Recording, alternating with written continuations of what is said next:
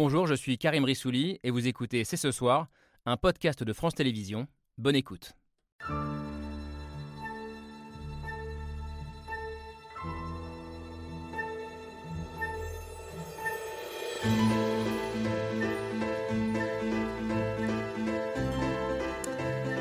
Bonsoir à toutes et à tous, soyez les bienvenus sur le plateau de C'est ce soir. Vladimir Poutine, ce matin, à Vladivostok.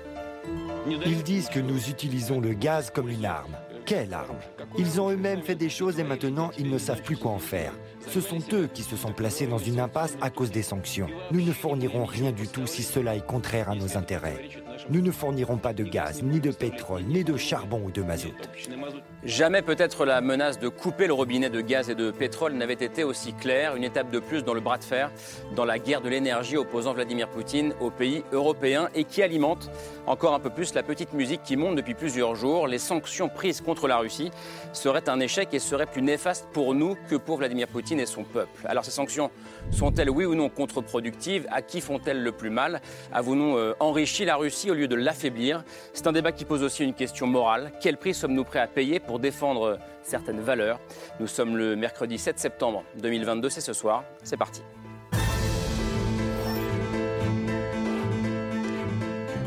C'est parti. Pendant euh, un peu plus de deux mois cet été, c'est l'eau de la télévision, de beaucoup d'émissions. Cette émission s'est arrêtée, mais en Ukraine, euh, la guerre, les bombardements, les morts au quotidien, tout ça n'a pas connu le, moindre répit. Déjà presque 200 jours de guerre.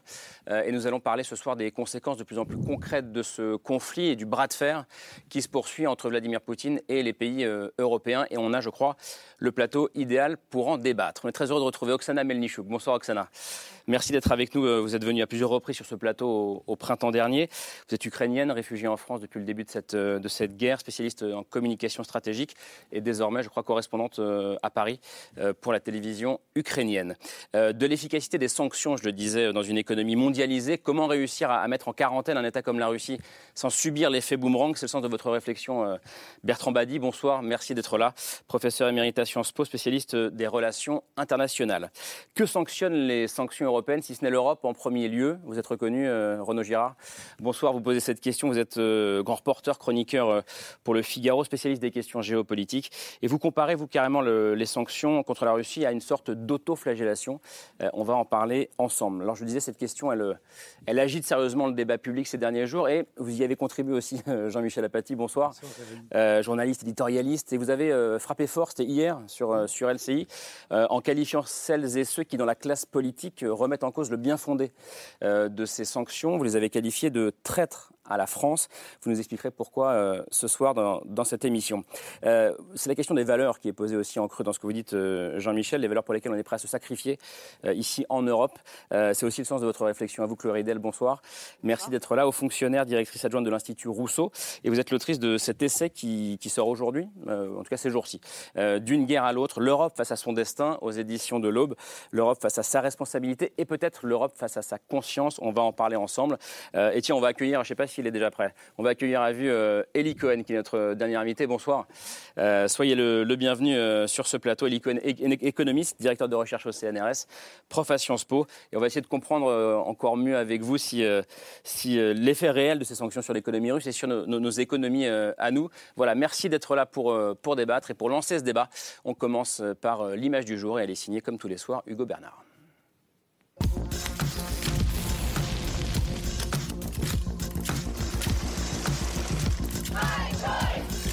L'image du jour, c'est cette vidéo.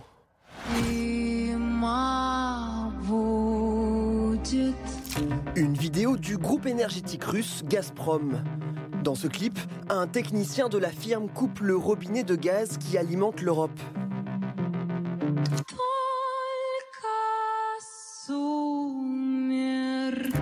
Et sur fond de musique tragique, une immense vague de froid recouvre l'ensemble des capitales européennes un futur apocalyptique. C'est ainsi que les Russes imaginent le prochain hiver en Europe.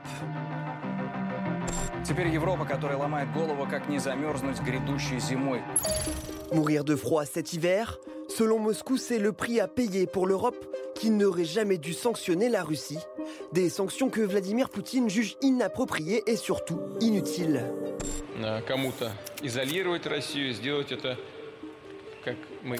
и всегда об этом говорили, невозможно. Efficace ou pas, l'utilité des sanctions fait débat.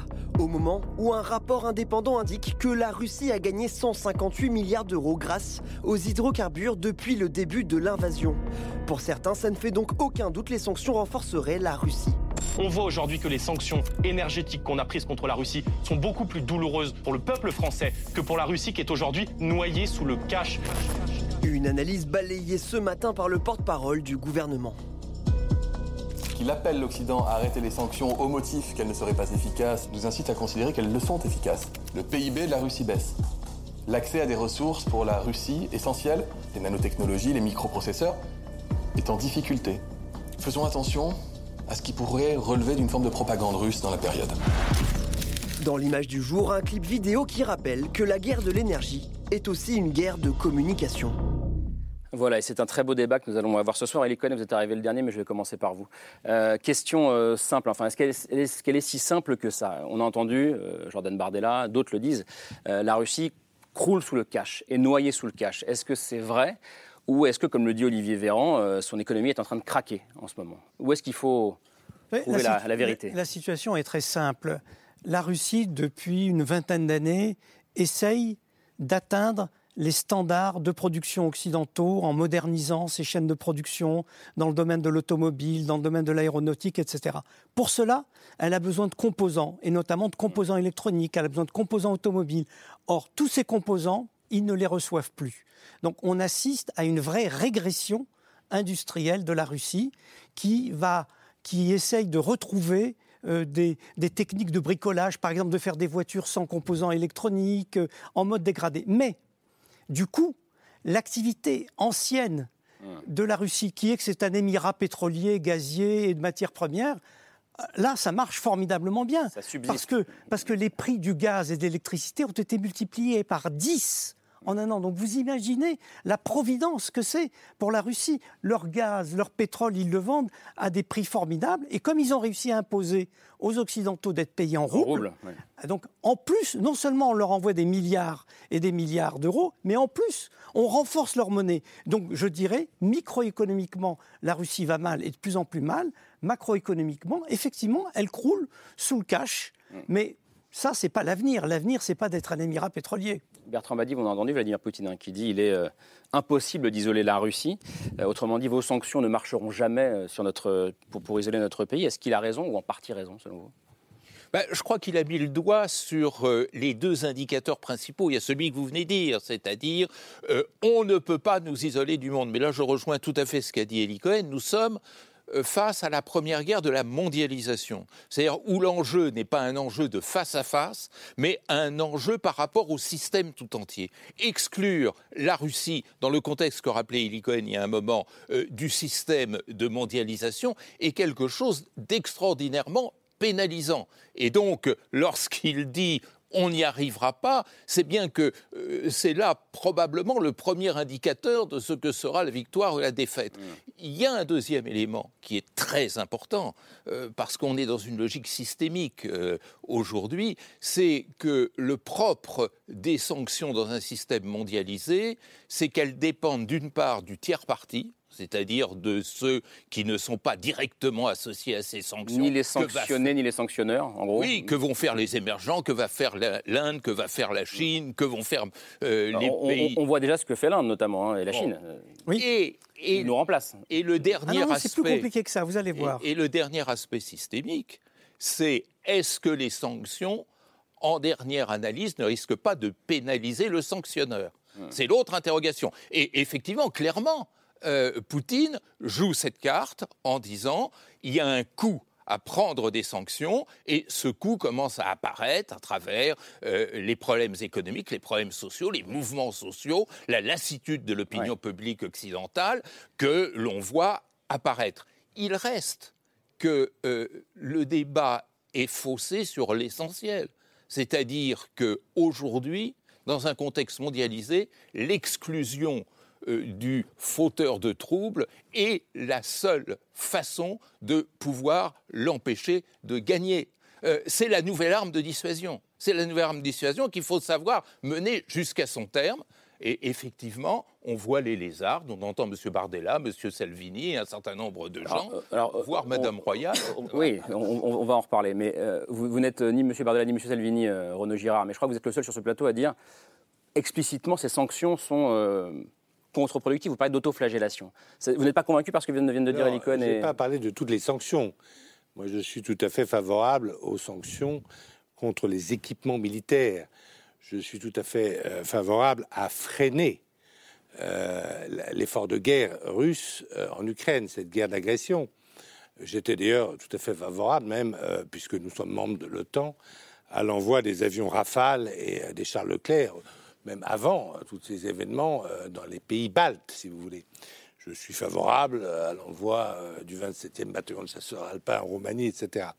Mais je pense effectivement que nous nous sommes un peu précipités, nous n'avons pas tout à fait étudié. Parce que si on regarde, on parle des sanctions énergétiques.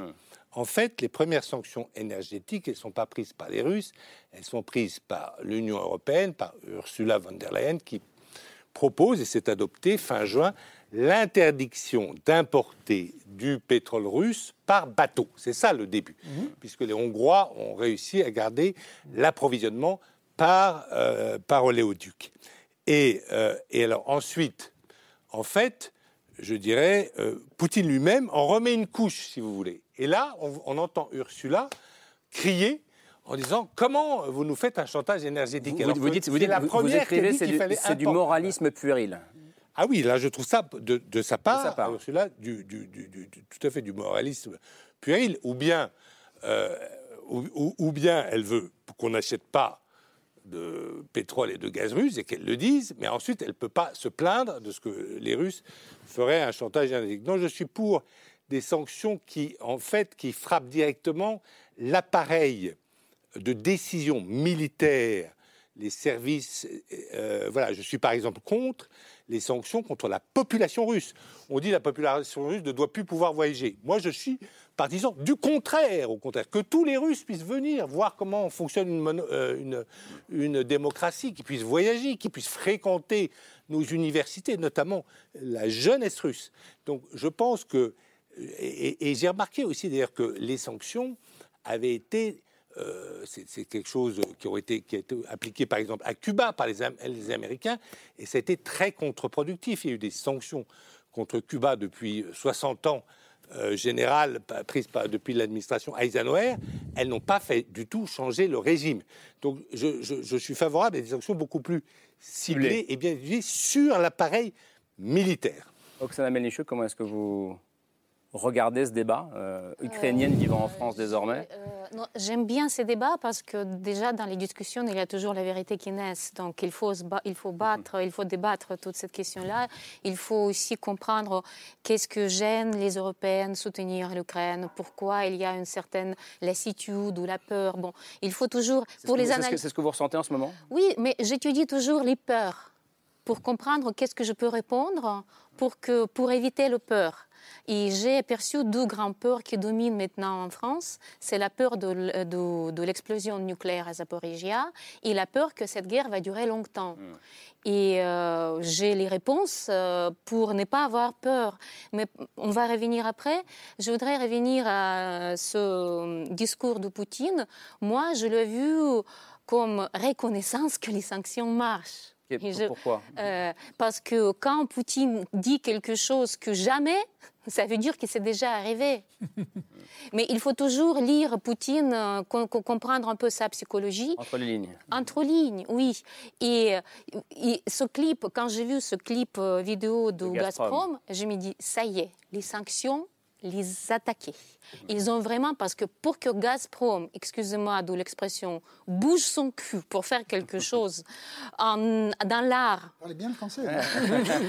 et pour que Gazprom, qui est une institution très conservative et très vieille, pour qu'il fait ce clip-là, en plus, c'est une chanson, c'est pas une chanson tragique, hein, c'est une euh, veilleuse euh, pour les enfants euh, qui est juste bien utilisée pour ces images-là. Mais ça veut dire que les sanctions les, touchent vraiment. C'est aussi la question du, court et du long terme, en fait, qu'on est en train de poser ce soir, Chloé Ridel. Est-ce qu'à long terme, elles vont vraiment affaiblir ce pays et ce régime ou pas? C'est un combat à long terme et je pense qu'on est en droit de douter de la parole de ceux qui, toute la journée, M. Bardella et l'extrême droite, en réalité davantage, remettent en question les sanctions, sont les mêmes Il y a aussi qui, des voix à gauche des années, ont été complaisants vis-à-vis de Vladimir Poutine, soit ont carrément relayé sa parole. Donc on peut quand même douter du fait qu'il soit en droit de donner des leçons. Euh, deuxièmement, la Russie est très fortement impactée aujourd'hui. C'est 7% de récession en 2022, c'est 7% de baisse de la production industrielle, 90% pour l'automobile, etc., etc. 1200 entreprises qui sont parties de Russie, qui équivalaient à 40% de son PIB. Donc la Russie est touchée.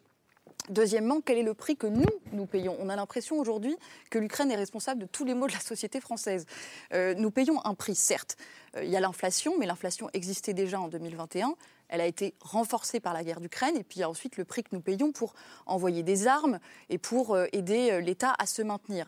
Mais ce prix-là, nous le payons pour défendre nos principes, la souveraineté de l'Ukra- l'Ukraine. Et tout a un prix dans ce bas monde. Nos hôpitaux, notre sécurité a un prix. Il y a un dicton qui dit euh, Vous pensez que l'éducation, ça coûte trop cher, essayez l'ignorance. On pourrait dire Vous pensez que la défense de nos principes coûte trop cher, essayons de s'asseoir dessus. Vous verrez que vous récolterez un monde d'autant plus dangereux et instable. Donc la question, c'est pas de ça, est-ce qu'il y a un prix à payer? Il faut le payer, mais de comment on le paye ce prix. Et ça pose la question de la juste répartition. Et comment on le partage? Mais il y a un sondage qui, est- qui a été publié ce soir euh, par euh, Elab pour euh, la chaîne BFM TV qui a dit que 74% des Français euh, pensent que les sanctions, tu on va le voir, économiques contre la Russie sont inefficaces. Ça veut dire que ce discours, Jean-Michel Apathy, il faut, il faut le faire Euh, comprendre aux Français parce que Non, enfin, euh, comment voulez-vous, euh, quand vous êtes en France, savoir ce qui est efficace en Russie ou pas Une société fermée, secrète, opaque, euh, dont il ne sort pas grand-chose. Euh, aller faire, euh, même en Chine, il est plus facile de faire des reportages. J'ai vu des reportages sur la crise immobilière en Chine où il y a des, des Chinois qui parlent et qui disent le gouvernement avait promis ceci, cela.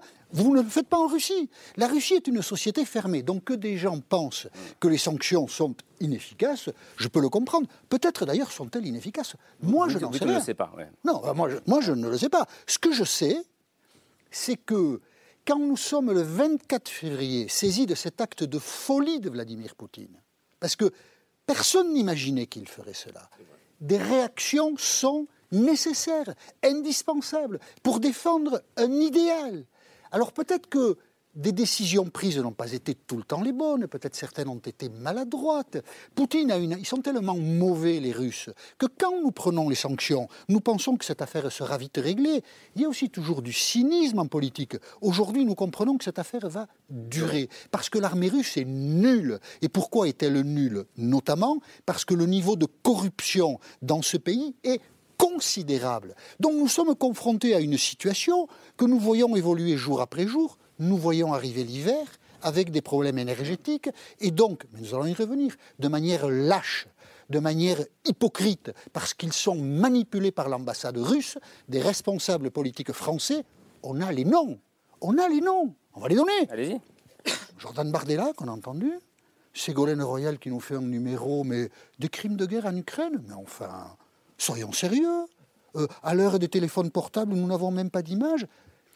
C'est scandaleux. C'est c'est igno- ignoble De d'entendre là à ça. parler de traître à la France? Mais bien sûr, de traître à l'histoire de la France, aux valeurs de la France. Enfin, j'ai raconté, si vous me permettez, juste deux petits événements historiques. En 1914, je l'ai déjà dit, cinq, des jeunes gens, de manière autonome, quelle que soit la politique de leur pays, rejoignent l'armée française parce qu'en face, août 14, parce qu'en face, il y a la Prusse. La Prusse est autoritaire et la France porte les valeurs de la liberté. C'est ça la France? C'est pas la Russie, C'est déjà l'Allemagne, hein, c'est en 1870. Je sais, je dis volontairement la Prusse. Ah, ça s'appelle l'Allemagne depuis 1871. mais c'est Vous avez raison, hein, à la Galerie des Glaces à Versailles, Bismarck, c'est une histoire que nous connaissons bien sûr, mais ce sont les valeurs prussiennes qui ont construit l'Allemagne. Et donc les jeunes gens qui en 1914 s'engagent, ils s'engagent contre la Prusse pour la France. Et pourquoi De Gaulle trouve-t-il refuge à Londres en juin 1940 De Gaulle, c'est un sous-secrétaire d'État à la guerre. De Gaulle, c'est personne. Mais il est certain, parce que Churchill le lui dit le 9 juin 1940, où tous les deux se rencontrent pour la première fois, De Gaulle est le porte-parole de Renault. Il est certain que les Britanniques, que Churchill ne signera pas une paix séparée avec Hitler.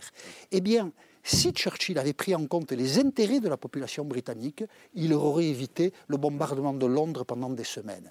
Mais Churchill a privilégié des valeurs. Et les gens qui aujourd'hui demandent la levée des sanctions contre la Russie sont infidèles à toutes ces histoires. Je les déteste quand ils font ça. Vous vous sentez un peu visé ou pas? Oh. Non, non, mais non, je, je- je ne dis pas qu'il vous vise. Moi, personnellement, je me sens pas tout à fait, euh, Non, pas, non. pas- pas vraiment visé. Vous savez, ma, ma tante a été fusillée Non, mais je- euh, par les Allemands, mon grand-père a été déporté à Dora, euh, mon oncle à- Mais en tout cas, comment est-ce que vous à comprenez Buchenwald, ma tante à Ravensbrück, donc je me sens pas vraiment visé par ça. le, le- le fait qu'aujourd'hui en France, ce débat soit si inflammable euh, et que ce soit compliqué de dire, je, je vous écoute Jean-Michel, si, si on tient ce discours-là, alors on est manipulé par l'ambassade de Russie. Alors on est euh, un relais de la propagande russe. Non, mais moi je pense pas. Je pense que je pense qu'on a affaire à une guerre d'agression euh, qui était effectivement euh, très imprévisible parce que là on a un acte tout à fait irrationnel de la part de Vladimir Poutine. C'est vrai que peu avant, et j'avais pas euh, tenu compte de cet avertissement, il avait interdit en Russie l'organisation mémoriale. Et j'aurais dû quand même être alerté c'est une ONG qui est très précieuse et qui euh, enquête sur les crimes du stalinisme. Et encore en 2018, euh, Monsieur Poutine, avec Monsieur Arnaud, allait euh, honorer ces victimes du, stalinisme à Moscou. Ça s'appelle le mur du chagrin là-bas. Bon. Très bien. Et là, il y, a eu un, vrai changement. Donc là, on a effectivement un gros problème. Je pense, en revanche, qu'il ne faut pas prendre des mesures contre-productives et que je pense que les euh, sanctions sur les euh, microprocesseurs sont très efficaces. Et effectivement, euh, là, aujourd'hui, euh, l'armée russe et le- la, la production militaire russe n'a plus... voilà. En revanche, si vous voulez, lorsqu'il y a eu, par exemple, la guerre du Vietnam, il n'y avait aucune, aucune sanction. Les sanctions, on n'a pris aucune sanction. Donc, je suis, euh, j'ai- beaucoup couvert les guerres d'Irak.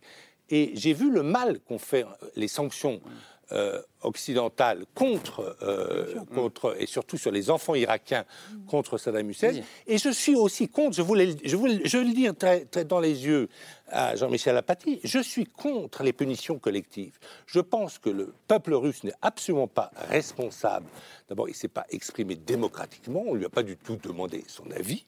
Il n'est voilà, la jeunesse d'ailleurs est tout à fait opposée, la jeunesse russe est tout à fait opposée à cette guerre, et je suis totalement opposé à toute forme de punition collective, y compris les sanctions bancaires, par exemple, à Sberbank, qui est la BNP locale ou la caisse d'épargne, où les gens, pourquoi est-ce que les gens n'ont pas le droit de- de- d'acheter des choses, euh, le- la, la Et- population russe? En revanche, l'appareil militaire, et je pense que les sanctions marchent, effectivement, les sanctions contre les, les- les pièces de rechange et les éléments euh, électroniques, ça fonctionne, et je suis évidemment favorable à ces sanctions. Bertrand Badi. Oui, euh, euh, Renaud, euh, les punitions collectives, la guerre, c'est une punition collective.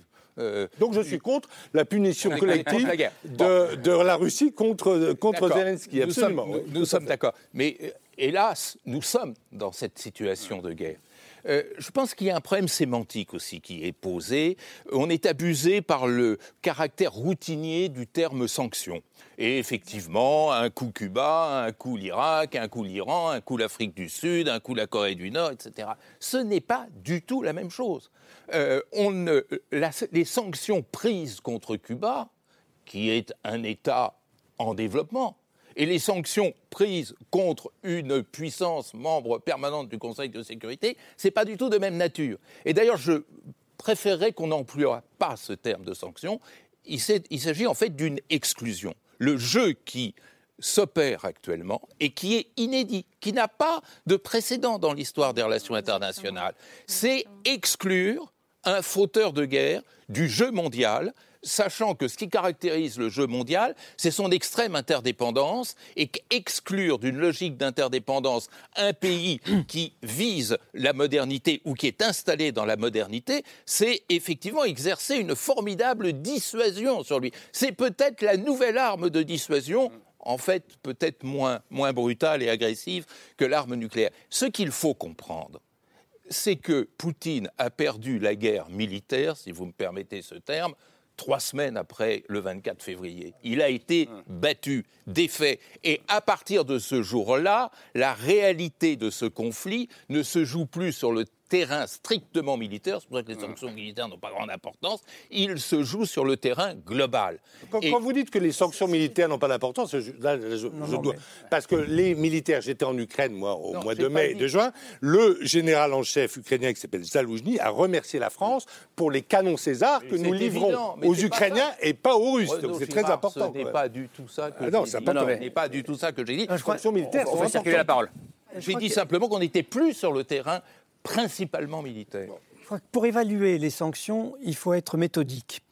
La première vague de sanctions, ça a consisté à dire nous allons geler les actifs financiers de la Russie qui sont déposés dans les différents pays européens on a, et partout dans le monde. On attendait euh, une grande efficacité de ces mesures et ces mesures n'ont pas été très efficaces justement parce que la Russie a pu très rapidement fabriquer de nouvelles devises et fabriquer de nouvelles réserves grâce à ses exportations de pétrole, de gaz, etc.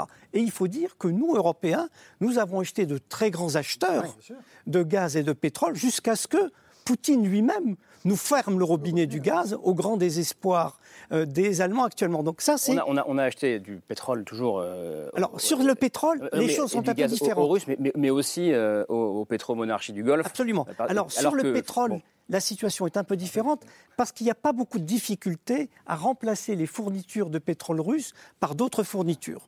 Et donc, et du coup, là, ça a eu un effet sur euh, la Russie de Poutine parce que Poutine a eu du mal à vendre son pétrole. Et pour le vendre notamment à l'Inde, il a dû consentir des rabais de 20%. Donc ça, c'est le premier volet. Sur le gaz, c'est pas la même chose parce qu'en fermant le robinet, comme les Allemands étaient très dépendants, ça, ça a, été, ça a un véritable impact sur l'Allemagne. Je continue les sanctions. Quand nous avons décidé de ne plus exporter de matières de, composants dans le domaine de l'automobile, de l'aéronautique, de l'électronique, etc., là, nous avons vraiment fait mal à la Russie. Et on le voit, ça a été dit, la production industrielle baisse, le niveau technologique baisse, et surtout, on ne l'a pas encore dit, les classes moyennes russes qui s'étaient habituées à un mode de vie occidental ont vu du jour au lendemain leur niveau de vie se dégrader parce qu'un certain nombre de magasins ont dû fermer, parce qu'un certain nombre... De c'est de chaînes de restaurants. L'effet Ikea, l'effet restaurant, McDo, etc. Starbucks. Là, il y a eu une dégradation du niveau de vie et donc il y a une certaine efficacité de ça. Alors, Mais du coup, ça touche le peuple russe. ce Et que- ce coup, vous direz, Ah Girard. oui, ça touche le peuple je ne pense russe. pas qu'il faille faire, si vous voulez, une grande tache noire sur, euh, sur la bas monde, d'autant plus qu'il faut quand même rappeler aux auditeurs qu'il y a effectivement, on- on a une partition aujourd'hui euh, du globe avec l'Occident, c'est-à-dire nous, les Américains, nous les Européens, les Américains, aussi les, euh, les Australiens, les Japonais, les Coréens, ça c'est l'Occident. Vous avez Chine, Russie, pays autoritaires, et peut-être l'Iran, avec eux, ça fait...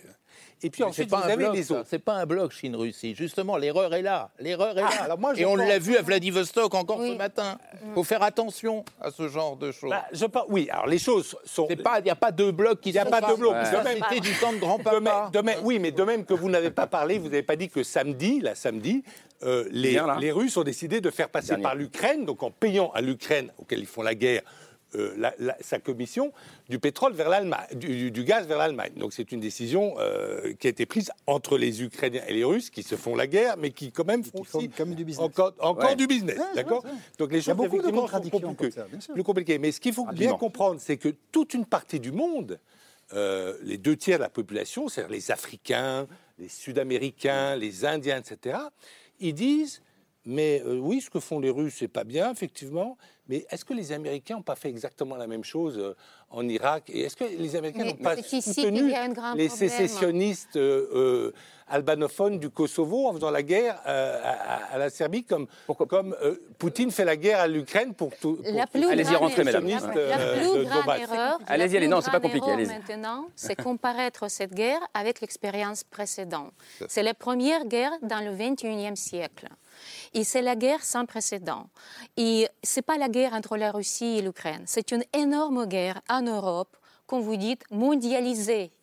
Et l'enjeu dans cette guerre, c'est l'ancien système de gouvernance, de technologie, qui, tout ce qui représente ancien et vieilli par la Russie, il, est- il s'est mis en guerre contre tout ce qui est la modernisation. C'est la guerre d'énergie, certes. C'est la guerre mondialisée autour de l'énergie, certes. Vous savez ce qui, était, ce qui est important à souligner? Les premières choses qui étaient détruites par, euh, par les Russes, c'était les éoliennes et c'était les batteries euh, solaires. Les éoliennes et les batteries solaires. Voilà, et pour nous, c'était très symbolique parce qu'il détruit tout ce qui est moderne. Il y a un proverbe qu'on cite souvent chez nous maintenant. Les batailles sont gagnées par les armées, mais les guerres sont gagnées par les technologies. Et euh, je voudrais euh, vous répondre, cher monsieur, vous, vous avez bien, je, je soutiens ce que vous dites, mais vous avez dit que la guerre sera longue parce que l'armée russe est nulle. Si vous permettrez, je, je- je vous proposerai une autre phrase.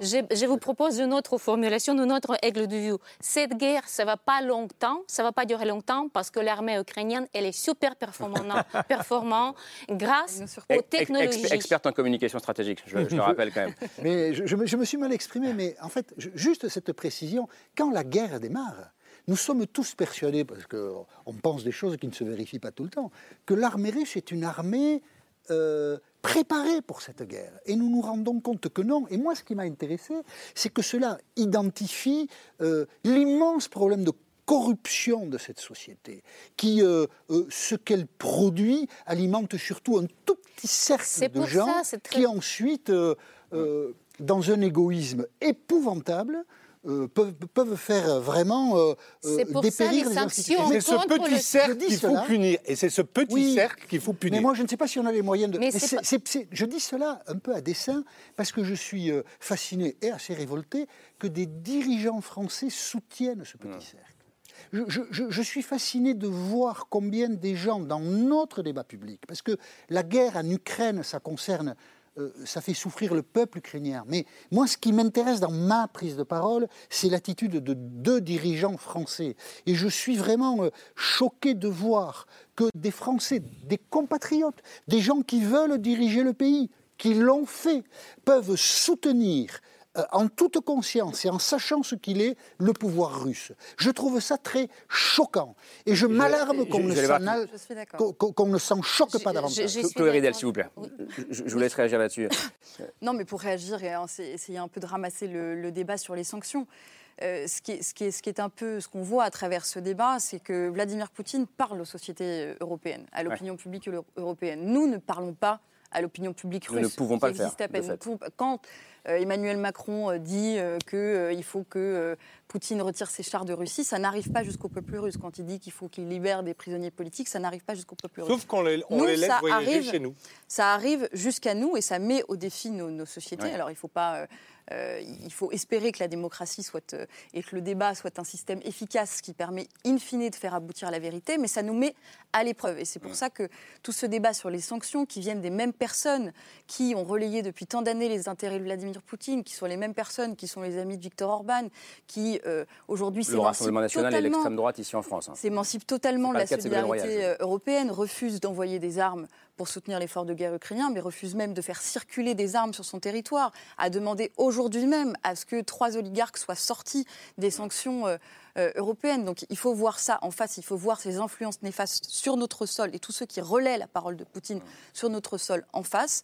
Je pense qu'on en prend conscience à travers cette guerre, mais cette propagande, elle existe très fortement depuis 2014. On l'a vu aussi pendant la crise migratoire de 2015. Maintenant, il faut la combattre avec les ressorts qui sont les nôtres, celles de démocratie qui doivent accepter le débat, mais il ne faut pas être dupe de tous les discours qui, sous couvert de on ne peut plus rien dire, on ne peut plus débattre de rien, euh, voilà. Et en Font circuler continuation la tout ce que dit tout ce que dit Chloé et pour euh, rassurer notre cher ami de l'Ukraine euh, Renaud Girard, je pense qu'il faut plus parler il faut plus parler de la punition mais il faut qu'on commence à parler de le tribunal international. Comme ça ça va être juste parce que c'est la justice internationale qui va mettre fin et qui va juger est-ce que la société russe est coupable, est-ce que la population russe est coupable comme on a fait un jour euh, le procès de Nuremberg parce que les guerres du 20 du 20e siècle et du 21e siècle devaient se finir par le tribunal je crois qu'Oksana Melinchuk a dit quelque chose de très juste dans ce débat et qu'il faut redire, c'est que c'est vrai que nous avons affaire à deux, deux blocs comme ça. Un bloc qui va vers l'arrière et c'est triste à dire, mais la Russie retourne vers le stalinisme. C'est l'interdiction. Pourquoi interdire Mémorial? Pourquoi interdire des enquêtes sur des crimes qui ont eu lieu il y a 40, 50 ans? C'est quelque chose d'incroyable. Et c'est vrai aussi, un pays comme l'Ukraine, qui était au départ très corrompu, peut-être encore plus corrompu que la Russie, avec des oligarques, etc., mais qui avance vers la démocratie, qui a eu une élection présidentielle démocratique, où d'ailleurs il y a eu un candidat pro-russe qui a fait un score honorable de 12%.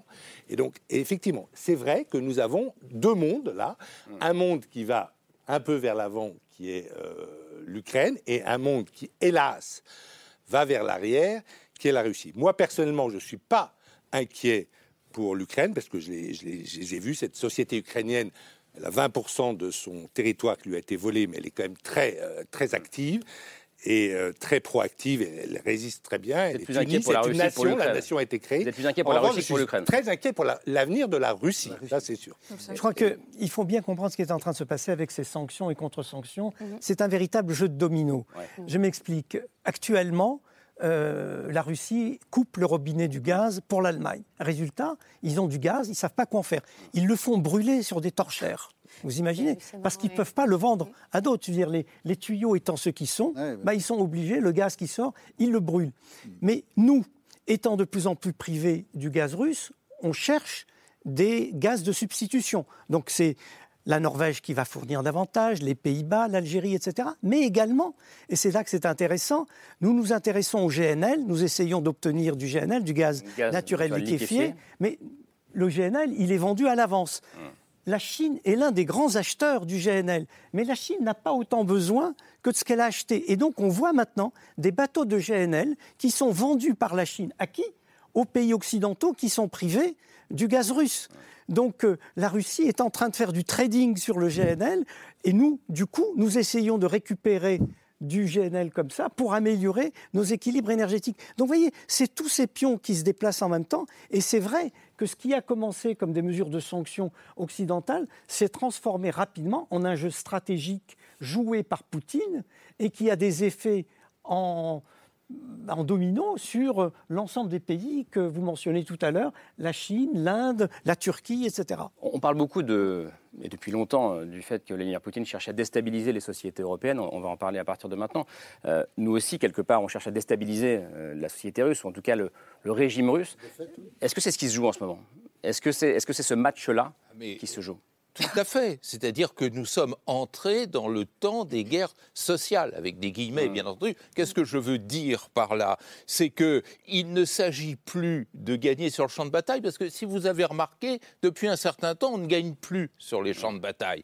C'est au mieux des matchs nuls. Euh, la, la, bataille décisive, comme on disait dans la théorie stratégique classique, ça n'existe plus. Et donc, c'est la pression euh, exercée sur les sociétés qui devient l'arme majeure, ce qui est terriblement inquiétant, parce que comment interpréter Boucha autrement que cette volonté stratégique de créer une peur sociale au sein de la société ukrainienne? Et comment interpréter les discours de Poutine autrement que euh, dans la volonté de créer une peur sociale en Europe, sachant que cette peur se conjuguant avec la crise économique et la crise sociale va conduire à une démobilisation. Cette démobilisation, d'ailleurs, d'un certain point de vue, il est en train de l'obtenir. Euh, pour préparer cette émission, vous savez ce que j'ai fait? J'ai regardé le journal de 20 h de France 2 hier soir. Vous savez combien de temps a été consacré à l'Ukraine alors que, euh, en ce moment, il est question du rapport de l'AIEA 2 minutes 25 à 20 h 25. Et le reportage sur les lampions au Vietnam était trois fois plus long. Bon, ça veut dire quoi? Ça veut dire qu'il y a une stratégie qui mise sur la lassitude. Et ça, c'est un réflexe typique du dictateur. Le dictateur considère que les sociétés sont égoïstes, se lassent, ne s'intéressent qu'au championnat de, football, etc. Et, et s'intéresse, pardon, euh, euh, à sa facture d'électricité aujourd'hui et, et, à s'il aura du chauffage cet hiver. Ce qui Oui. Il est, il est évident que la, pression sur les sociétés européennes, mais parlons de la société française, parce qu'on comprend ce que nous vivons tout de même. La pression est considérable. L'hiver arrive. Euh, l'énergie a connu une croissance en termes de prix qui est épouvantable. Alors, l'État en compensera peut-être une partie, mais pas pour tout le monde. Peut-être y aura-t-il. que dans le reste de l'Europe d'ailleurs. Oui, sans doute, oui, bien sûr, on le voit par, rapport à la Bah, nous, c'est Grande-Bretagne. 4% et en Estonie, c'est 80% par exemple. D'accord. Donc, euh, mais malgré tout, euh, s'il y a des coupures d'électricité, s'il y a des difficultés d'alimentation, regardez le choc que produit cet événement, au fond, assez anodin, mais de fermeture de piscines. Nous ne sommes plus capables d'offrir euh, aux, aux- jeunes Français euh, ces espaces où ils apprennent à nager. Et tout ça, ça, bien sûr que ça déstabilise les opinions publiques. Oui, mais c'est pas le la fait de la guerre en Ukraine, ça c'est pas Si, du seul fait de la mais- guerre en Ukraine, c'est les réacteurs nucléaires qui sont aussi à l'arrêt, c'est un problème de politique On mélange beaucoup de choses. française. Vous Voilà. avez raison. Ben oui. Vous avez raison. euh, ça, ça va il pas, se- c'est aussi Il se trouve que EDF, c'est des manches depuis des années. Et il y a euh, sur 54 réacteurs, il y en a 32 d'arrêtés. Et ça, c'est la responsabilité d'EDF, de, de l'entretien des, des centrales, ou, ou de la difficulté à faire des réparations parce qu'ils ont dispersé leur argent On met peu en cause EDF. Mais dans l'opinion publique, tout se mélange. Et on a l'impression que c'est là qu'on en revient au débat sur les sanctions, que si nous retrouvions un dialogue avec la Russie, l'énergie reviendrait, les prix baisseraient, et nous avons certes suffisamment de problèmes pour ne pas rajouter celui-là. C'est du velours en quelque sorte. Alors, il faut juste tempérer ce que je dis par cet autre fait, mais là, on parle à l'aveugle. Je pense que la durée affaiblit aussi Vladimir Poutine. Nous ne savons rien de la coulisse, de la coulisse du pouvoir au Kremlin, et on imagine quand même que euh, Vladimir Poutine ne décide pas tout comme ça euh, euh, légèrement et facilement. Il doit aussi rencontrer des résistances. Nous ne les voyons pas, nous ne les comprenons pas. Mais si un jour on apprend que Vladimir Poutine est tombé du 12e étage du Kremlin par la fenêtre, eh bien qu'on ne pense pas que c'est parce qu'il soit trop penché, mais c'est que quelqu'un l'a poussé. Cela dit, euh, Je crois que la- sur, la- la- la- non, sur la France, quand même, il faut être précis. Euh, Sur la France, la hausse du prix de l'électricité, c'est 4%. Oui. Oui, c'est Et il y a eu un bouclier tarifaire sur le gaz. Mm. Et il y a On eu ne sait pas également. si on pourra et il y a eu maintenir ég- ce bouclier. Non, mais je suis d'accord. Mais euh, on a beaucoup d'incertitudes qui D'accord, mais, alimentent la- mais la- angoisses. mais en même la- temps la qu'on peur fait des ça- Français, elle existe. Non, mais d'accord. Mais en même temps qu'on fait ça, ça a été mentionné, la facture d'électricité pour les Britanniques a doublé, triplé pour les particuliers. Oui, oui, Il faut préciser aussi et- qu'EDF, qui a été attaqué par euh, Jean-Michel Lapati, le président d'EDF s'est défendu, euh, M. Lévy. Oui, oui. Il a dit qu'il avait eu des, des ordres gouvernementaux, des consignes. consignes gouvernementales. Ce n'est pas M. Euh, Lévy qui a fermé euh, la centrale de Fessenheim qui marchait comme une horloge. Ça n'a aucun point dans ce débat. Ça n'a aucun Hollande, sous la débat. pression de Merkel, euh, voilà, des écologistes allemands, et malheureusement, effectivement, Emmanuel Macron a maintenu la décision funeste. Mais ça euh, ça- ça de- n'a aucune importance. Voilà. Ça n'a aucune importance. Ah bah si, je reviens sur, je reviens la, question- la, la de la question de la guerre en Ukraine. manière dont EDF a La question de la guerre en utilisé Ukraine le- et de notre confort euh, l'hiver prochain euh, en face. Ça, ça pose la question du prix qu'on est prêt à payer, encore Oui, une fois. Est-ce que ça pose la question des valeurs Bien sûr, que le mot mais n'est pas- ça- mais, euh, encore une fois, euh, la question du. On sait pourquoi on paye le prix pour défendre nos, principes, pour défendre le principe que le droit euh, est supérieur à la force. Ça, ça a un prix, mais en- encore faut-il qu'il soit euh, également réparti et que derrière, avec ce que ça coûte, il y ait des politiques qui soient efficaces. Mais à long terme, qu'est-ce qui va faire la différence? Vladimir Poutine, comme, tout, comme toute autoritaire et personnalité autoritaire, son but ultime, c'est de maintenir son pouvoir. C'est le, le pouvoir, il se sert pour, pour lui-même. Face à lui, nous, on est des démocraties avec euh, des dirigeants qui vont et qui viennent, et donc notre force ultime, elle est dans la société et dans la façon dont la société peut être résiliente face aux menaces d'un C'est pour régime ça que autoritaire l'Europe est comme face à son destin aujourd'hui.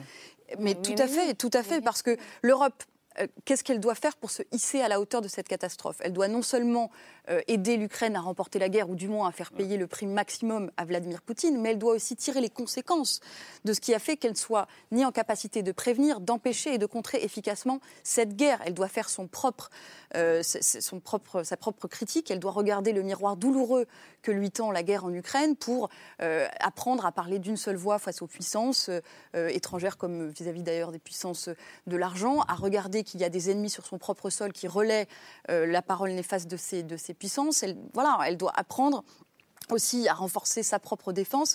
Et aujourd'hui, on n'y est pas, puisqu'on voit bien que c'est davantage les États-Unis et l'OTAN qui sont au rendez-vous en Ukraine.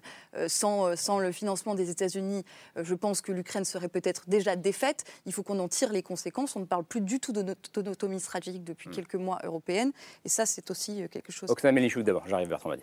Euh, oui, pour euh, continuer tout ce que vous dites, pour les prix à payer, ce sera regrettable et ce sera vraiment la fin de l'Europe si au bout de mille ans, que l'Europe lutte pour aboutir, pour arriver jusqu'au XXe siècle avec toute cette démocratie, cet épanouissement, cette abondance euh, économique, etc., etc., et on va céder maintenant pour quelques degrés de chauffage en moins devant le dictateur, c'est pas la France qui a lutté, il montait tout le monde entier euh, de lutter contre les dictatures. Et maintenant, on sait devant ça. C'est pour nous, c'est quelque chose d'incroyable. Et quand, quand, quand on dit oui, les jeunes français ne vont pas accès aux piscines, les jeunes ukrainiens morts à ce moment-là. 300 000 enfants déjà morts. Et 1 500 000 sont déportés en Russie. L'Ukraine paye le prix par les vies des gens. Euh, les Ukrainiens, ils donnent sa vie. Et là, on a peur de, quoi? De, quelques degrés de moins dans leur robinet pour les Ukrainiens, pour les Ukrainiens comme nous. Ça, mais l'Europe, réveille-toi. C'est tes valeurs qui sont en danger. C'est pas l'hiver froid qui est, le danger. Juste une petite parenthèse 300 000 enfants déjà morts, c'est pas forcément les chiffres qu'on a, mais. Moi, euh, je- mais je voilà. fais un peu la réflexion, mais je ne sais pas. Mais on, on ne sait pas. 300 000 enfants. Oh non, non, non. euh, Non, non. pas, Non, pas- non, non, euh, pas. c'est pas. euh, c'est, En, euh, en- tout cas, les morts d'un côté et oui, l'appartement à 19 oui, degrés de oui. l'autre, ça, ça, on comprend bien. Bertrand Badi. Voilà, Oui, 20 la- 000 la- morts quand- militaires de chaque côté. puis des civils. Quand on parle de guerre sociale, il faut faire attention. C'est pas les sociétés les unes contre les autres. Et c'est la raison pour laquelle j'ai peur de cette réification. La société russe totalitaire, euh, autoritaire, non démocratique, face aux bons et jolis démocrates euh, qui peuplent euh, les États occidentaux. C'est pas ça. La guerre sociale, c'est une stratégie entre les mains d'un acteur politique, un Poutine, pour faire pression sur les dirigeants d'en face, pour en quelque sorte les dissuader de euh, euh, persister dans leur soutien et dans euh, leur participation à cette belligérance non belligérante. Il faudra d'ailleurs un jour discuter ce concept intéressant. Mais euh, attention, il ne s'agit pas là de valeurs. Moi, je suis un peu excédé par cet usage euh, proliférant du terme de valeur. D'abord, je ne crois pas que dans la société française, tout le monde participe, partage les mêmes valeurs. D'ailleurs, la preuve, si les gens du Rassemblement national disent des choses qui sont tout à fait contradictoires avec ce que pensent euh, d'autres sensibilités politiques, ça prouve qu'il n'y a pas un consensus sur les valeurs. Il s'agit de quoi même alors? et- Il faudrait dire quoi alors? Eh bien, il s'agit, je re- reprends votre formule, de principe de- d'un droit international auquel tous les États membres des Nations Unies ont souscrit et qui proscrit, qui proscrit la guerre d'agression et l'abolition de la souveraineté d'un autre État. Exactement comme cette évidence ne faisait pratiquement pas débat en 1990 lorsque Saddam Hussein a envahi le Koweït et a supprimé le Koweït. Et là, unanimement, tous les membres du Conseil de sécurité ont appuyé résolution 678, l'intervention de la communauté internationale. C'est un principe de droit international. C'est un consensus entre ces acteurs du jeu international que nous sommes. Ça n'a rien à voir avec les valeurs. Ce serait trop simple s'il y avait d'un côté les, bons, les bonnes nations, comme disait M. Bush, si, et de l'autre les mauvaises C'est un peu nations. périphérique dans notre débat, mais bien sûr que les valeurs, c'est important. Bien sûr que Oui, quand nous regardons, individuel ou des quand nous regardons l'agression de l'Ukraine par la Russie, nous pensons que ce sont des valeurs qui sont en cause. C'est-à-dire euh, une nation libre qui a élu démocratiquement un gouvernement qui est agressée. Euh, il n'y a pas que le droit international, il y a aussi euh, ces valeurs-là que nous défendons. Et je suis désolé, mais par exemple en France, il y a des consensus sur des valeurs très forts, Ah bon? quelles que soient les forces politiques. Le triptyque républicain, liberté, égalité, fraternité. Et vous pensez, Jean-Michel Apathy, vous pensez que tous les Personne Français donnent le même sens au mot liberté, au mot égalité, au mot fraternité Évidemment non, Mais sinon non, ce mais trop tous les sociologues vous disent qu'il n'y a jamais eu de consensus sur les valeurs. Mais, mais Euh, non, ce mais que, ce c'est que toute une manière Madame de dire Le que les Pen valeurs, que les- et, et Monsieur que les valeurs sont quand même importantes dans le débat. Euh, parce que vous, vous récusez l'idée qu'il y ait des valeurs. Non, nations évidemment qu'il y et en a. ne peuvent. Non, je Il n'y a pas pas que le respect du droit Non, mais international. attendez, ne, mélangeons pas tout. Bien entendu que les valeurs existent. Qu'est-ce que c'est qu'une valeur? C'est une conception du désirable. Chacun a ses valeurs, c'est sa conception du désirable. Ce que je conteste, c'est qu'il y ait euh, une sorte d'unanimité nationale, de consensus national sur des valeurs qu'incarnerait ainsi la politique étrangère de chaque État. Ça, il faut rayer ce genre de choses de Bah, nous-mêmes. Après la, la Deuxième Guerre mondiale, il y a un droit international qui a été fondé qui effectivement empêche euh, qui, reste, Oui, oui, qui bien fait respecter Bertrand la Badi va vous dire des souveraineté principes, justement. territoriale des États et qui est issu de nos valeurs. Le droit international est enfant euh, des euh, valeurs euh, universelles. Et- et- Oui, je voulais ajouter quelque chose. L'un des effets quand même de cette guerre d'agression, on est tous d'accord pour parler de guerre d'agression. là, il y a un consensus. c'est- Oui, c'est factuel, c'est comme. Non, non, mais- euh, non, ouais. Allez-y, parler. C'est un certain réveil européen.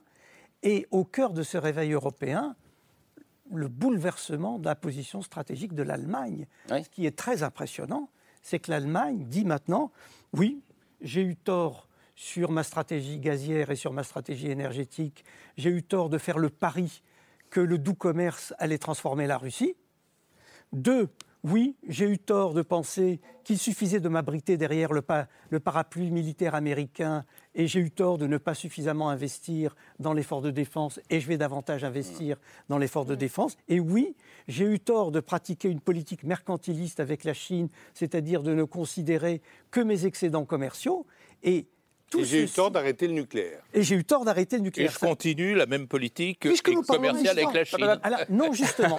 Non, J'ai fait je- Jean-Michel Apathy, là. Ju- Juste, puisque nous parlons d'histoire, parce que, évidemment, ce que nous vivons aujourd'hui a des racines, vous parlez de l'après-guerre, les Allemands ont considéré que le parapluie américain suffisait, parce qu'en 1954, ils étaient prêts à faire un outil militaire avec nous, et avec l'Italie, et avec les pays du Benelux. C'était sous Et- le parapluie américain aussi. hein. Les Non, non, non, la communauté européenne de défense- la communauté européenne de défense commandement américain. Il était quand, était même un grand pas, un pas décisif vers une armée européenne, et c'est nous, Français, qui avons fermé la porte. C'est vrai, c'est vrai. Et donc, euh, quand l'Ukraine est attaquée, à part l'OTAN, il n'y a Jean-Michel. rien. Enfin, Je- je- Bertrand la, Badi. Non, la CED, c'était sous l'autorité de l'OTAN. Il nous, re- il nous reste, un, Oui, mais il- ça- il nous reste un gros quart d'heure, les amis. ça aurait quand même pu ensuite s'émanciper de l'OTAN. Il nous reste un gros quart d'heure, je reprends le moment pour reparler de ces, ces divisions internes aux sociétés européennes. Vous disiez l'Europe s'est réveillée.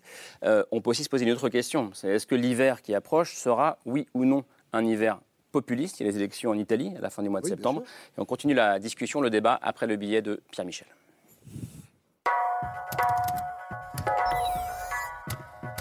Il va falloir tenir, l'hiver arrive, il s'annonce difficile, mais peut-être pas pour les populistes. Ce sera un défi de chaque jour, pour nous tous. On ne doit pas laisser l'Europe se diviser. Pour l'instant, ça tient. Wir werden unsere Sanktionen fortsetzen. Wir werden die Ukraine finanziell unterstützen und helfen beim Wiederaufbau der zerstörten Städte und Dörfer. Ça tient et ça tangue. Manifestation en faveur de Nord Stream, manifestation contre la vie chère et la hausse des prix. Ich bin hier, um gegen die grassierende Inflation äh, zu demonstrieren. En Allemagne comme ailleurs, aux manifestations contre l'inflation s'ajoute aussi la petite musique des nationalistes.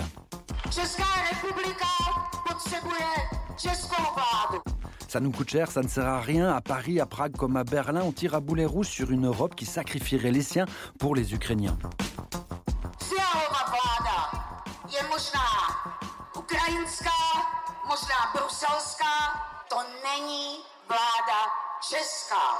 En Italie, l'inflation a déjà eu raison de Mario Draghi. Serve un nuovo patto di fiducia, sincero e concreto. Pour le coup, non, et donc démission. Résultat, l'extrême droite emmenée par Giorgia Meloni est aux portes du pouvoir. Posta a condurre questa battaglia. Sono pronta. Ma voi siete pronti? Une extrême droite qui, avec Salvini, entend prospérer sur la vie chère. La Russia ci sta guadagnando di più e le famiglie italiane si stanno impoverendo. et sur les conséquences des sanctions européennes. È l'Europa che ha deciso queste sanzioni, è dovere dell'Europa proteggere lavoratori, pensionati e famiglie italiane. Personne n'a encore gagné la guerre économique, mais pour Poutine, c'est peut-être bientôt une victoire politique. È evidente che Mosca spinge per una vittoria delle destre in Italia. Elle est presque là en Italie et bientôt peut-être aussi en Suède. Dans toute l'Europe, l'extrême droite est en embuscade. Mais nous sommes en train de vivre le début d'un moment illibéral. Pour l'instant, les Italiens brûlent leurs factures. L'hiver sera dur. Chloé Ridel, nous sommes en train de, de vivre le, moment le début d'un moment illibéral, disait Emmanuel Macron la semaine dernière. Euh, Est-ce que cet hiver populiste européen, euh, c'est l'un des dangers, entre guillemets, qui nous guette selon vous? C'est pas le début d'un moment illibéral. Le début, il date plutôt de 2015 et crise migratoire. Je crois que le président de la République a 5 ans de retard, ou 7 ans même. Euh, et je, l'explique dans mon livre, évidemment, c'est une énorme menace. Nous avons en Europe un front des droites identitaires qui parlent d'une même voix. On a souvent cru qu'elles étaient euh, nationalistes et trop égoïstes pour s'entendre et pas intéressées par l'Europe, ces droites-là. Mais si, elles portent un projet de l'Europe et depuis quelques années, elles ont contribué à détourner nos regards de la menace que représentait Vladimir Poutine à nos portes en nous disant que finalement, la réelle menace, ça n'était pas Vladimir Poutine. D'ailleurs, elle reprenait ses critiques d'une Europe décadente, euh, minée par le multiculturalisme, le mariage homosexuel. C'était- c'est- Elle relayait typiquement la, la propagande de Poutine sur notre propre sol et elle nous expliquait que euh, le vrai problème, c'était l'immigration euh, musulmane et le grand remplacement. C'est exactement ce qu'a redit euh, Viktor Orban dans son discours en Roumanie le 23 juillet, un discours qui a été largement commenté parce que c'était un discours ouvertement raciste où il s'opposait au mélange des races sur le continent et il disait le vrai problème, ce n'est pas Vladimir Poutine, la guerre en Ukraine, la crise économique, c'est l'immigration et le genre. Donc il y a toujours cette tentative de ces droites-là de détourner nos regards euh, de la réelle menace et puis de, de, de diviser nos, nos sociétés. Donc oui, c'est une, c'est une vraie... C'est une vraie Mais est-ce que vous ne croyez pas que ces droites-là sont quand même divisées? Moi, je suis frappé, on évoquait le cas de l'Italie.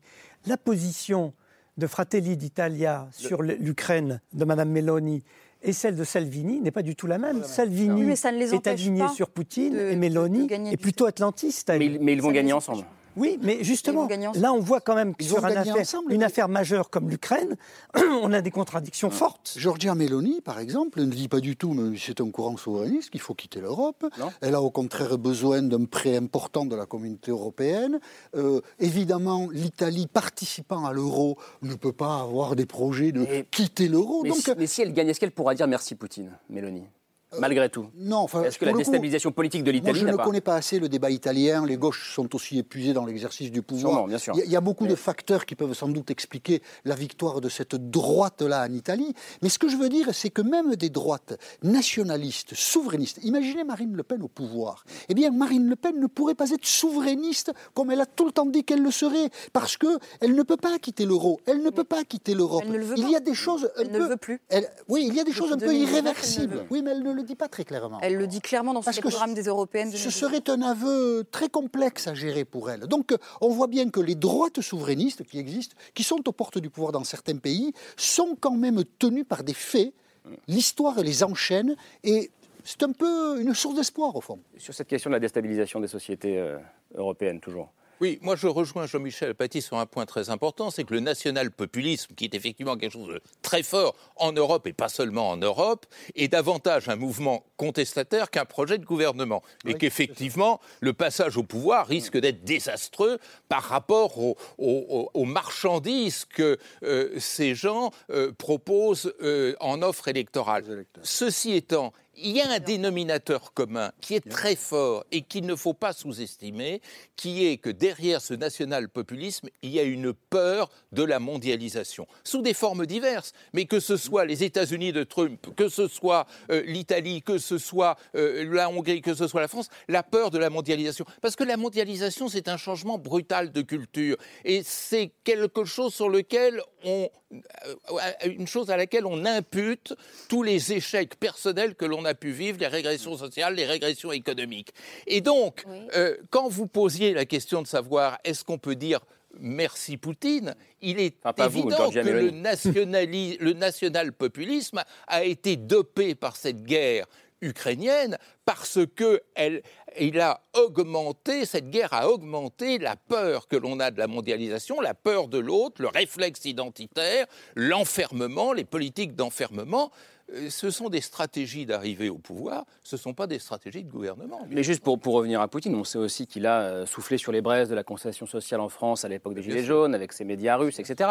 C'est- la continuité de ce qui s'est passé ces dernières années. Qu'est-ce que vous vouliez dire Oui, oui, je voulais dire que c'est vous, vous, vous dites tous ce que vous avez dit auparavant, que c'est une, c'est pour ça, c'est une guerre mondialisée entre euh, les forces qui, qui vont à l'arrière et les forces qui vont par devant. Parce que tous ces mouvements en Italie, en Hongrie, c'est quand même euh, les conservateurs purs et durs qui qui voient pas, qui sont dans la. Ils, déjà, voyez la tête, ce sont les gens vieux Mélanie- Regardez notre... Mél- Mélanie n'est pas très âgée. hein. Pas Mélanie, non. Mais Mélanie, euh, je ne sais pas quel âge, elle a cinquantaine, mais euh, je- non, vous savez, quand je parle des jeunes, je parle par exemple de notre président. Et il a Bardella est 40 très jeune. Il a 40, 40, 44 ans. Votre président Macron, il a 40, 44 ans aussi. Je pense qu'il y a encore la génération beaucoup plus jeune qui, qui est à côté de ces deux leaders. Et ce sont les leaders qui regardent à l'avenir. Et l'avenir, il n'est pas comme représenté par toute cette euh, partie droite dans Il y a des vieux qui regardent l'avenir. Euh, mais euh, ce que je veux Non. dire par rapport des sanctions aussi, euh, ça dépend. Qu'est-ce que vous attendez de la part des sanctions Si le les, les gens attendent que Poutine va être plié devant les dirigeants européens en disant j'ai compris, j'ai compris, d'accord, euh, faisons quelque chose, bien sûr, on n'aura pas le résultat. Mais les sanctions, c'est toujours pour le long terme, ça touche plutôt macro, aspect macroéconomique. Et excusez-moi, mais les femmes de ménage, elles ne vont pas comprendre les, euh, ça, ça, c'est vraiment les- la compréhension des sanctions, c'est c'est fait pour plutôt c'est une démarche politique pour punir les gens qui violent le droit international. C'est crois- plutôt ça le but des Oui, sanctions. Moi, je crois, je crois pas du tout que les pays et les opinions européennes vont céder à un quelconque chantage euh, énergétique tel que présenté par cette euh, publicité euh, caricaturale de Gazprom et qui était intéressante euh, à montrer. Donc, je crois que l'Europe, a montré plutôt l'exemple. hein. Euh, Enfin, il faut remonter dans l'histoire, mais en 39, c'est pas l'Amérique qui s'est euh, dirigée contre le nazisme. hein. L'Amérique euh, a refusé de nous aider. C'est euh, la France et l'Angleterre quand même. Donc, non, je pense que je, je, je, je pense que là, là, on va pas céder euh, au chantage. Je pense aussi que euh, Qui c'est on je pense que la, la- non, je pense que les, les sociétés et les États européens, l'Union européenne, pour être très clair, et les membres de l'Union européenne ne vont pas céder au cétage énergétique. Mais je Mais- pense en mais revanche au que vous sein- avez mais au sein de ces États, sur il y a la question sociale qui est Voilà, importante. Sur l'absence de bataille, euh, vous avez tort euh, sur l'absence de bataille décisive. Non, ce qui s'est passé en Ukraine, c'est qu'on a une population, c'est la première population que les Américains aidaient, qui ont bien résisté, alors que les Afghans n'avaient absolument pas résisté, alors que l'armée irakienne n'avait absolument pas résisté à, l'État islamique à Mossoul, etc., alors que les Vietnamiens du Sud n'avaient pas résisté. Là, les Américains, les Français, les Anglais, etc., aident une armée qui se bat. Et ça change tout. Et ça provoque, effectivement, il faut appeler les choses par leur nom, une victoire militaire ukrainienne en, en mars. Et ça oblige aujourd'hui les Russes à renoncer à Odessa. Donc moi, je pense, si vous voulez, qu'effectivement la guerre est sans doute gelée parce qu'un dictateur ne peut pas se permettre une défaite. Donc, je pense que Poutine ne pourra pas se permettre la défaite de, de perdre Kherson et toute la rive de- euh, gauche du... du la rive- on s'éloigne rive un peu du débat. Dniepr. Mais, mais, euh, mais aujourd'hui, je ne pense pas du tout, je pense qu'on va Vous vers ne un pensez pas gelé. Je ne pense pas du tout que l'Europe va céder. Je, je remercie Jean-Michel Apathy. Vous devez nous quitter. très gentil. Merci, c'est un plaisir. Je, je- je m'en vais. C'est toujours un plaisir, Jean-Michel. Salut Jean-Michel. Est-ce que vous êtes, est-ce que vous nous trouvez globalement trop optimiste, euh, Chloé Ridel Est-ce que euh, je parle de cette question de la déstabilisation des sociétés européennes Non, je pense qu'à long terme, euh, on peut, on peut être inquiet, mais en tout cas, pour ce qui est de cet hiver, je crois quand même que l'Europe a su prendre les décisions qui s'imposaient. On, importait 50%, enfin, on dépendait à 50% du gaz russe au mois de février, maintenant c'est retombé à 9%. Donc il y a eu quand même des efforts qui ont été conduits pour diversifier nos approvisionnements. Après, c'est pas suffisant, il faudrait aller plus loin sur la sobriété. Mais à long terme, euh, là se pose une vraie question, et c'est la question que je pose dans mon livre. Est-ce qu'on va être capable de euh, construire une Europe puissante, capable de maîtriser son destin, de se saisir de cette catastrophe pour ouvrir une deuxième phase de l'Union européenne, pour sortir de notre affaiblissement géopolitique, pour regarder le monde tel qu'il est et y entrer de plein pied? Ça, c'est le défi. Mais même à court terme, moi je suis étonné par la réaction européenne. Je suis très frappé de constater que le mot d'ordre qui a été avancé par Macron sur le fait que l'une des réponses européennes doit être la solidarité entre les différents pays européens, la mutualisation des achats, je croyais que c'était des paroles verbales. Eh Figurez-vous qu'il y a un accord qui a été passé entre la France et l'Allemagne. L'Allemagne a beaucoup besoin de gaz, parce que le gaz est une matière première fondamentale pour son industrie. Et l'Al- l'Allemagne va beaucoup plus souffrir que la France euh, pour euh, cette question gazière. Eh bien, la France a dit qu'elle était prête à abandonner une partie de ses approvisionnements de gaz au profit de l'Allemagne. À l'inverse, l'Allemagne, c'est l'un des effets de notre panne euh, nucléaire. L'Allemagne va produire plus d'électricité qu'elle en a besoin. Donc du coup, elle va céder de la production électrique à la France. Et donc il y a un troc gaz-électricité entre la France et l'Allemagne. Solidarité franco-allemande sur la question de Solidarité l'énergie. franco-allemande. Pour conclure, rapidement, Bertrand Badi, ce sera le mot de la fin. Oui, moi je suis d'accord avec ce qui vient d'être dit. Il y a des bonnes surprises de temps en temps. Et effectivement, ce glissement d'une Europe associative à une Europe solidaire, solidariste, c'est un élément très positif qu'on a déjà vu avec la crise du Covid et la mutualisation des dettes, ce qui était quand même un grand événement. Là où je suis plus pessimiste, ça n'a pas été abordé, c'est que tout ceci se fait au prix, et quand je dis tout ceci, j'inclus surtout le national-populisme, d'un démantèlement progressif des structures institutionnelles et partisanes,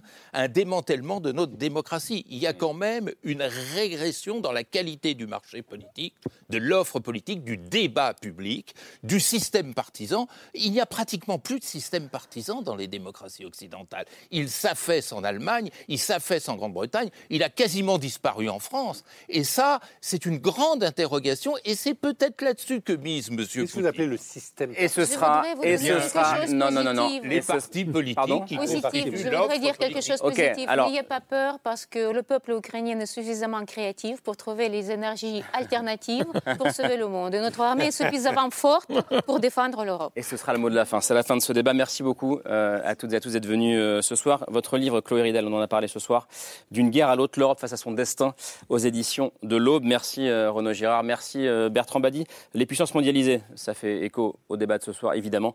Toujours disponible chez Odile Jacob et merci d'être venu euh, sur ce plateau. Elie Cohen, Oksana, je ne vous ai pas dit merci. Merci beaucoup. À très bientôt et demain, on se retrouvera autour de 22h50. Bonne fin de soirée.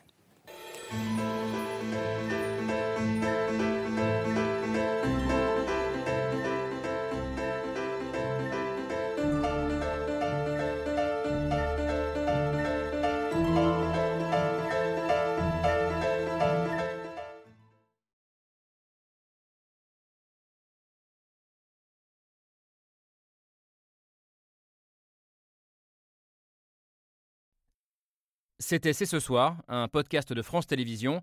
S'il vous a plu, n'hésitez pas à vous abonner. Vous pouvez également retrouver les replays de l'émission en vidéo sur France.tv.